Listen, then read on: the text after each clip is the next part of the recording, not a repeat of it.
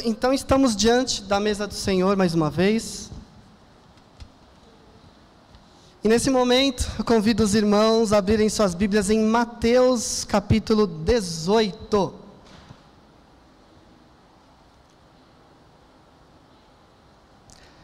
Mateus capítulo 18, versículo 21 até o 35 é o nosso texto. Mateus 18, 21 ao 35. E assim diz a palavra do Senhor. Então Pedro aproximou-se de Jesus e perguntou: Senhor, quantas vezes deverei perdoar o meu irmão quando ele pecar contra mim? Até sete vezes? Jesus respondeu: Eu digo a você, não até sete, mas até setenta vezes sete. Por isso o reino dos céus é como um rei que desejava acertar contas com seus servos. Quando começou o acerto, foi trazido à sua presença um que lhe devia uma enorme quantidade de prata. Como não tinha condições de pagar, o Senhor ordenou que ele, sua mulher, seus filhos e tudo o que ele possuía fossem vendidos para pagar a dívida. O servo prostrou-se diante dele e implorou: Tem paciência comigo e eu te pagarei tudo. O senhor daquele servo teve compaixão dele, cancelou a dívida e o deixou ir. Mas quando aquele servo saiu, encontrou um dos seus conservos que lhe devia cem denários. Agarrou e começou a sufocá-lo, dizendo: Pague-me o que me deve. Então o seu conservo caiu de joelhos e implorou-lhe: Tenha paciência comigo e eu pagarei a você. Mas ele não quis, antes saiu e mandou lançá-lo na prisão até que pagasse a dívida. Quando os outros servos, companheiros dele, viram o que havia acontecido, ficaram muito tristes e foram contar ao seu senhor tudo o que havia acontecido. Então o seu senhor chamou o servo e disse: Servo mau, cancelei toda a sua dívida, porque você me implorou. Você não devia ter tido misericórdia do seu conservo para, como que eu tive com você? Irado, seu senhor entregou aos torturadores até que pagasse tudo o que devia. Assim também fará meu Pai Celestial a, vo a vocês, se cada um de vocês não perdoar de coração a seu irmão. Vamos orar. Mais uma vez em tua presença, Pai nós nos alegramos e pedimos pela tua intervenção nesse momento, para que seja falada a tua palavra e o teu amor permaneça sobre nós, Pai. Nos, nos toque, nos mova, nos ensine. Em nome de Jesus, amém. Eu lembro de uma situação em que uma pessoa da igreja procurou um pastor num momento de aconselhamento, de oração, e essa pessoa procurou o pastor e disse: Pastor, aconteceu isso, isso com a minha família, era um problema terrível. Se eu não me engano, com o irmão dela que o magoou, roubou, fez uma série de coisas. E aí a pessoa falou: Pastor, eu não sei se eu vou perdoar o meu irmão. Eu não sei se eu consigo perdoar o meu irmão, porque não é possível. E aí ela esperava um conselho do que fazer, e o pastor falou: Mas você não tem essa opção. Você é obrigado a perdoar. Se você segue Jesus, não tem opção. Você é obrigado a perdoar. Você está colocando uma coisa que não existe mais, uma opção que não existe mais. Você é seguidora de Jesus? Então não há opção. E isso deixou ela assim completamente desbalançada, porque ela imaginava algo e foi confrontada com algo da palavra muito sério que nos diz: o perdão é uma marca do Cristo e daquele que segue o Cristo. Não é à toa que Jesus, no seu ministério e nos seus discursos, relatou e falou sobre o perdão constantemente. O perdão é um tema reiterado nos evangelhos, entrando até mesmo na oração do Pai Nosso. Perdoa nossas ofensas como nós temos perdoado. O perdão faz parte da nossa vida, o perdão não é mais uma opção, o perdão é um estilo de vida. O perdão é uma marca, o perdão é, nossa, é o nosso caminhar. O nosso caminhar é em perdão, e é isso que Jesus está ensinando nessa parábola tão rica e tão poderosa. Mas antes de falar especificamente sobre os detalhes da parábola, é importante mostrar que o tema da parábola é perdão, mas ele trabalha isso com o conceito da dívida.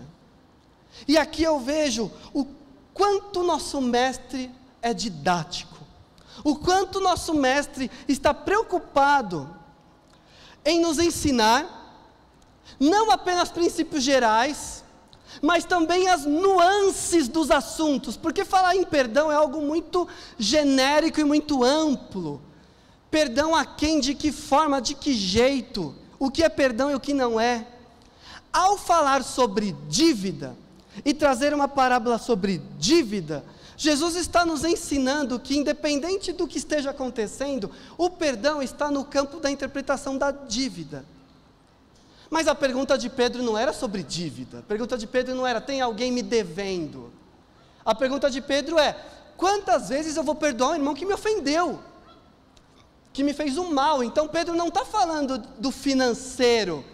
Pedro não está falando de, de moeda. Pedro não está falando de dívida bancária, mas Jesus responde com uma parábola sobre dívida para mostrar a sua interpretação, a sua visão sobre o perdão vai passar pelo conceito da dívida.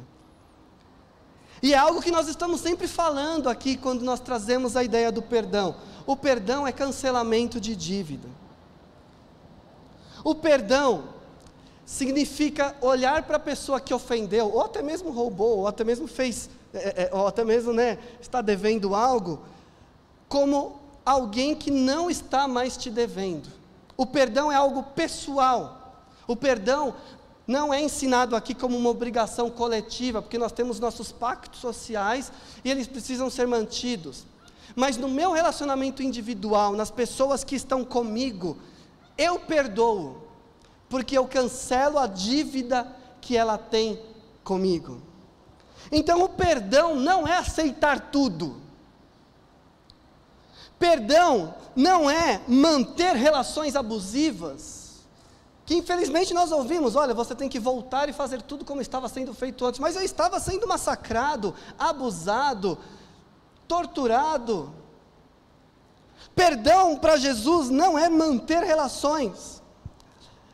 Perdão para Jesus não é se colocar em risco.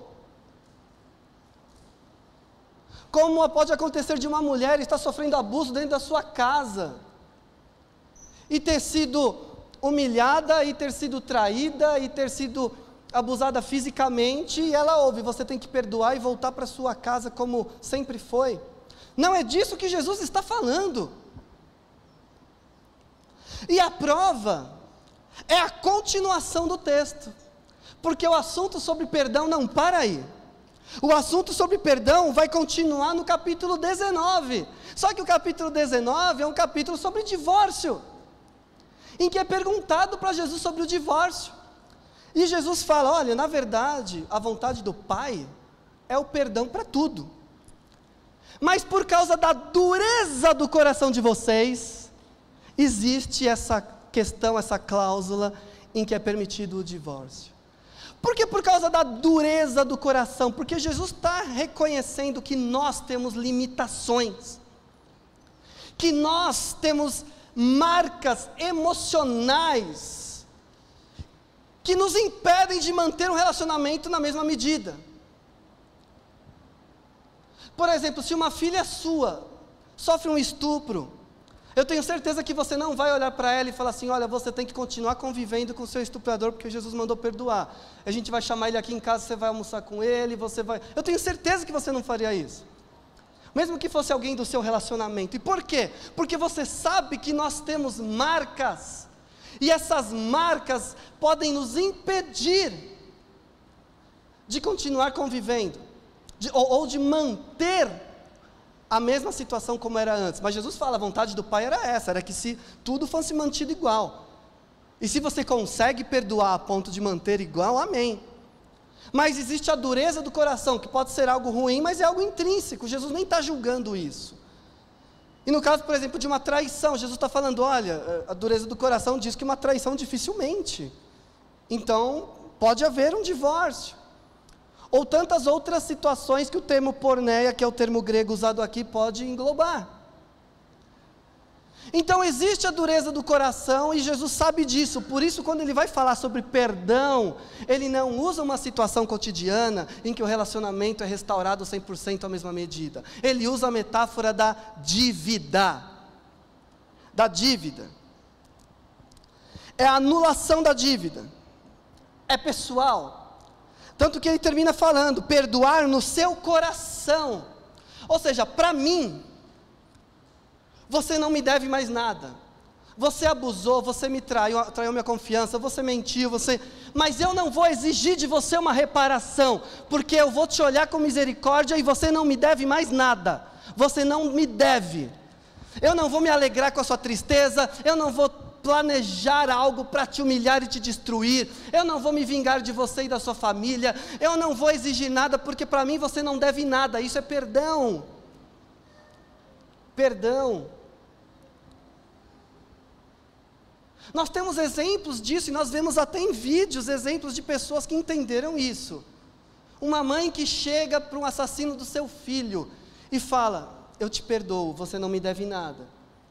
Mas esse moço está sendo preso e ela não diz não, não seja preso. Tem que ser, existe um contrato social e tem que ser cumprido. Mas no coração dela, ela olha para ele e fala: Eu sei que foi terrível, estou muito machucada, mas você não me deve. Você não me deve. Perdão perdão. Pessoalmente, no que depender de mim, das minhas emoções, do meu pensamento, dos meus planos, você não me deve nada, eu te perdoo. Então Jesus estabelece algo que vale para todas as esferas dos nossos relacionamentos em que existe uma mágoa, uma mácula e uma dívida. Relacionamento entre irmãos, irmãos em casa, irmãos da igreja. Aqui ele está falando do irmão israelita, né? Aquele seu irmão que está com você e te ofendeu. Te ofendeu. Perdão para questões emocionais, perdão para questões físicas, perdão, você não me deve mais nada. Você não me deve, eu não vou atrás para me vingar de você. Perdão como um apaziguamento do coração. Apaziguamento do coração essa pessoa não me deve mais, não vai me atormentar mais, essa questão não vai mais estar aqui. E se tiver, porque nós somos humanos, eu vou continuar pedindo a Deus misericórdia para isso não estar mais aqui. Então, perdão não é amnésia, perdão não é esquecimento, perdão é anular uma dívida e reconhecer, da minha parte, acabou. Mas nós estamos falando de dívida, o que não torna mais fácil o perdão, porque eu posso dizer, tá bom, eu entendi. Eu entendi que eu não preciso restaurar um relacionamento à mesma medida para perdoar. Eu entendi que eu posso perdoar a minha esposa, perdoar o meu marido pelo que ele fez, mas não necessariamente retomar o relacionamento. Eu já entendi isso. Mas mesmo no campo da dívida, ainda é muito difícil perdoar. Porque dívida é dívida e ninguém quer sair no prejuízo, seja ele material, seja ele emocional.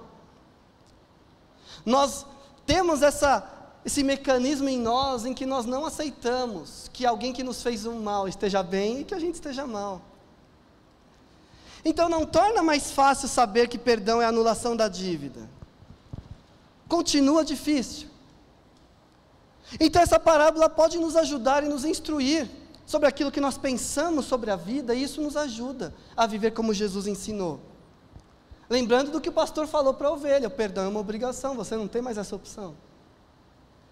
E como fazer isso se é tão difícil, se dói tanto perdoar? Horas, dói tanto perdoar? Então vamos aprender com essa parábola. E aqui nós temos um exemplo de duas dívidas.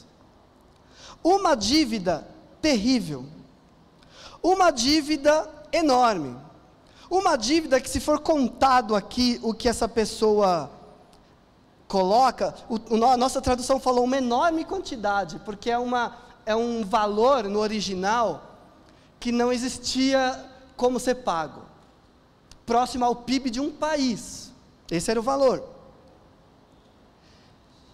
E essa quantia é perdoada. Essa quantia é perdoada. E essa quantia é perdoada porque diz que o Senhor, ou no caso o rei, o dono de tudo, foi movido pela compaixão. que é o mesmo verbo usado quando Jesus olha a multidão e se compadece. Por isso esse texto está nessa série, compaixão. Ele vê aquela pessoa implorando e falando: por favor, não me prende, não me mata, não me aprisione, não leve meus filhos como escravo, não tenho como pagar. Ele olha aquela situação e ele fala: realmente, uma pessoa começa a pagar o PIB de um país, né? De dívida, de juro acumulado, dívida sobre dívida, é impossível. E movido, movido por essa compaixão, ele perdoa. E esse Senhor, esse rei é Deus. Então está claro, esse Senhor, ele perdoa aqueles que têm uma dívida impagável por compaixão. Mas aí nós temos uma outra dívida. Essa pessoa sai e vai cobrar essa outra dívida. Só que essa outra dívida é pequenininha. Essa dívida é uma dívida de 90 dias de trabalho de um trabalhador braçal do campo. Então imagine que nem salário mínimo era, era um 90, a diária de 90 dias de trabalho de um trabalhador braçal do campo. Algo pagável, algo pequeno, mas que aquela pessoa também não tem condições, porque como é que ele vai pagar 90 dias de trabalho se ele não tem nada? E aí o primeiro perdoado não só cobra, mas agarra pelo pescoço. E é uma cena assim de muita brutalidade. Jesus está focando na brutalidade. A pessoa perdoada, ela não está alegre e feliz demonstrando misericórdia, ela está bruta, violenta, raivosa. Ela pega o outro pelo pescoço e fala: Você tem que me pagar. Não tenho como, então vai para a prisão. E joga ele na prisão. Que terrível. que terrível. Um dono de tudo, um rei, sendo misericordioso, e uma pessoa que obteve uma, um perdão, pegando gente pelo colarinho, pelo pescoço, enfiando na cadeia. Que cena lamentável. Então, por isso, essa parábola está nos ensinando que a questão do perdão, o não perdoar, para nós cristãos, tende a ser um problema de autoimagem e um problema de amnésia seletiva. Um problema de autoimagem por quê? Porque a pessoa que não perdoa, ela realmente acha que está no controle de todas as coisas. A pessoa que não perdoa, ela realmente acha que ela é justa. Eu sou justo, eu não deixo passar nada. Então, se ele me fez isso, ele vai ter que pagar o que ele fez, porque eu sou justo. Eu sou justo. Autoimagem da pureza, autoimagem da moralidade. Eu sou justo. Eu vou cobrar porque é o certo. Autoimagem da superioridade. Eu emprestei, ou eu dei, ou, eu, ou, ou ele me magoou e agora eu vou cobrar. Eu sou superior. Ele é o ofensor, eu sou superior, ele é o ofensor. A autoimagem de achar que está tudo na nossa mão, esquecendo-se que existe um Senhor, um Deus acima, que é Ele quem estipula a verdadeira justiça. Então, quando eu não perdoo, eu estou me comportando como Deus, e eu estou falando, a justiça é a minha. A maior ofensa é a que eu sofri. E eu tenho todos os direitos de buscar reparação, vingança e tudo que tiver ao meu alcance. Tenho o direito de guardar ódio, tenho o direito de ficar com raiva no coração, tenho o direito de virar a cara, tenho o direito de falar besteira e ofender, tenho o direito, por quê? Porque é justo e a justiça é a minha. É um problema de autoimagem. Porque esquece que ele também é só um servo. Esquece que ele é só um servo. Esquece que ele não tem essa moralidade toda, não. Porque justiça por justiça, ele também deveria estar preso. E aí vem o problema da amnésia seletiva. Porque eu falei que perdoar não é esquecer. E não é mesmo, nós lembramos, está marcado. Né? O que as pessoas nos fizeram nos moldam para o resto da vida as nossas marcas, nós aprendemos, não é esquecer. Mas a pessoa que não perdoa, ela tem uma amnésia seletiva, ela esquece os erros dela. Ela esquece todas as vezes que ela foi perdoada. E ela esquece, inclusive, que ela foi perdoada por Deus. Esquece, esqueceu, apagou, amnésia. Então, tudo que eu fiz de mal e eu fui perdoado, eu esqueci. Mas eu lembro muito bem o que os outros me fizeram. Eu lembro muito bem. Até o que me fizeram quando eu era adolescente, faz 40 anos, mas eu lembro que a fulana chegou, sentou no banco e falou mal do meu cabelo. Eu lembro, eu não esqueço. Eu lembro o que fulano falou do meu filho quando ele tinha 3 anos de idade, hoje ele tem 45, mas eu lembro. Eu lembro, eu não esqueço. O que os outros me fizeram, eu lembro. Está gravado aqui, ó. Mas o que eu fiz para os outros, ah, o que eu fiz para os outros, eu esqueço rapidinho. Sumiu da minha cabeça. As besteiras que eu falei, as fofocas que eu fiz, quando eu fui grosso, quando eu né, traí alguém, quando eu menti para alguém, eu esqueci. Sumiu, desapareceu. E aí nós temos essa situação. Essa situação que termina inclusive com violência. Porque a pessoa que tem uma autoimagem distorcida e tem essa amnésia seletiva, ela vai se tornar violenta. Porque ela vai ver um mundo injusto com ela e ela sendo a portadora da moralidade. E ela sendo a portadora da justiça e da vingança. O justiceiro. E infelizmente, isso termina com muita violência verbal, física, com muito ódio no coração. O problema da autoimagem e o problema da amnésia. Ao contar essa parábola, Jesus está dizendo o seguinte: Pedro pergunta: quantas vezes eu vou perdoar? E a conta é: não, não, não faz conta. Porque você também foi perdoado porque você também tem uma dívida enorme. Eu fico imaginando Pedro, né?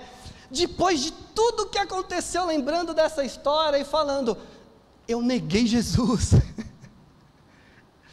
Pensando, como é que eu não vou perdoar alguém, sendo que eu neguei Jesus com palavrões, é o que o texto fala.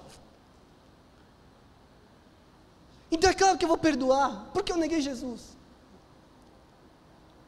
É uma parábola que nos mostra que quando nós estivermos nessa situação de injustiça, nessa situação de mágoa, nessa situação em que somos ofendidos e somos, nós temos que lembrar sempre de quem nós somos. Nós somos servo do Pai que nos perdoou. E quem estabelece a justiça não somos nós, é aquele que está no céu, é o Rei. E esse rei, esse senhor aqui da parábola, manda prender e manda soltar como ele quiser, porque é tudo dele. Então ele primeiro perdoa, depois ele viu e falou assim: então prende de novo, porque ele é o dono de tudo. A justiça é dele, é ele que manda, é ele que faz e acontece. Deus é o dono de tudo, é ele que manda, e eu sou só um servo dele. Então a parábola está nos convidando a olhar para quem nós somos. Quem nós somos? Eu sou um servo. Eu não sou dono da verdade, eu não sou dono de tudo. Eu sou só um servo. E sendo só um servo, eu tenho que ter uma lembrança de quem eu sou, uma lembrança do que eu fiz, não para me martirizar, mas para agir com misericórdia e amor. Eu tenho que lembrar que eu fui perdoado. Eu tenho que lembrar que a minha dívida com Deus era impagável, porque não tem nada que pague eu ter ofendido Deus eterno. Não tem nada que pague eu ter ofendido a honra e a santidade do Deus eterno. Não tem nada que pague o mal que eu fiz. E mesmo assim eu fui perdoado. Eu não ando como alguém soberbo, eu ando como um perdoado. Eu ando como alguém que foi salvo pela compaixão. Então Deus, movido pela compaixão, esperava ver o mesmo daquele que foi alvo da compaixão. O Senhor, que foi movido pela compaixão, ficou olhando e esperava. Esperava que essa compaixão contagiasse, que essa compaixão contaminasse, que essa compaixão fosse um estilo de vida. Mas aconteceu o oposto.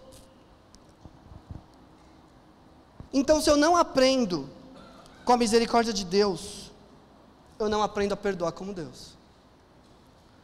Deus olhou alguém que devia, o Senhor olhou alguém que devia uma quantia absurda. E olhou com essa compaixão e perdoou. Mas se eu não aprendo a olhar as pessoas com essa mesma compaixão e falar, essa pessoa, ela errou, mas ela também tem motivos, mas ela também é falha como eu. Se eu não aprendo a enxergar dessa forma, eu não aprendo a perdoar como, como Deus. Se eu não aprendo a perdoar como Deus, eu desperdicei a graça de Deus. O que esse servo fez foi desperdiçar a graça de Deus. O Senhor ofereceu uma graça sobre medida para ele. E ele não se apropriou dessa graça, ele se aproveitou dessa graça. É muito diferente. O servo não trouxe essa graça para ele como história de vida, como transformação. Ele usou, ele se aproveitou dessa graça para se dar bem. Para se dar bem. Então, quem não perdoa não aceitou, não aceitou a graça de Deus para si. E o que o pastor falou para aquela irmã era algo muito sério. Ele estava falando: se você não quer perdoar, você não tem a graça de Deus em você. Era isso que ele estava falando. Se você se nega a perdoar, se você se nega a anular a dívida, você não tem a graça de Deus sobre você. Você não entendeu, você só está se aproveitando de uma narrativa que diz que agora você fugiu do inferno. Mas você não foi transformado, você não foi impactado, você não trouxe isso para a sua vida. Não tem transformação, não tem Espírito Santo nisso. Você só está se aproveitando de uma mensagem que fala: você está livre. Então, quem não perdoa não aceitou a graça de Deus para si, apenas se aproveita, e o resultado disso é a perdição. Então, joga na cadeia de novo. Pela parábola, Jesus está mostrando quem são aqueles perdoados eternamente. São aqueles que perdoam. Quem são os salvos eternamente livres da destruição? São aqueles que perdoam. Como eu sei que eu fui salvo? Como eu sei que eu fui atingido por esse perdão maravilhoso? Se eu perdoo. Se eu anulo a dívida. Se eu apazigo o meu coração com relação a outra pessoa. Segundo a parábola de Jesus, se eu ainda estou tramando, planejando, torcendo pelo mal, guardando coisa, eu não entendi esse perdão. E pelo que parece, um dia no grande julgamento, Deus vai dizer: Eu perdoei a sua dívida eterna, e você não perdoou uma frase. Eu perdoei a sua dívida eterna, e você não perdoou os 200 reais que a pessoa te pediu. Eu perdoei a sua dívida eterna e você não foi capaz de perdoar nada. Não há mágoa, não há ofensa que seja maior do que a nossa ofensa contra Deus. E ela foi perdoada. Ela foi perdoada. Nesse momento nós estamos diante da mesa do Senhor. A mesa do Senhor serve para nos lembrar que fomos perdoados. Participar do pão, participar do vinho, é saber, eu fui perdoado. Como é que eu vou exigir algo dos outros sendo que eu fui perdoado? É uma lembrança constante que nosso mestre estabeleceu, para que a gente simplesmente não esquecesse quem nós somos. Participar da mesa acaba com a amnésia seletiva. Porque eu estou dizendo, eu sou um pecador miserável. E fui perdoado. Eu ainda peco. E sou perdoado. E sou perdoado. O convite para essa mesa é para todos aqueles que confiam nessa mensagem. Todos aqueles que aceitam a graça do Senhor e a salvação. Todos que estão unidos a Cristo. Com o coração aberto pedindo misericórdia e falando: Senhor, nos ensine a perdoar. Todos que fazem essa oração são convidados a participar dessa mesa do Senhor. Então nós vamos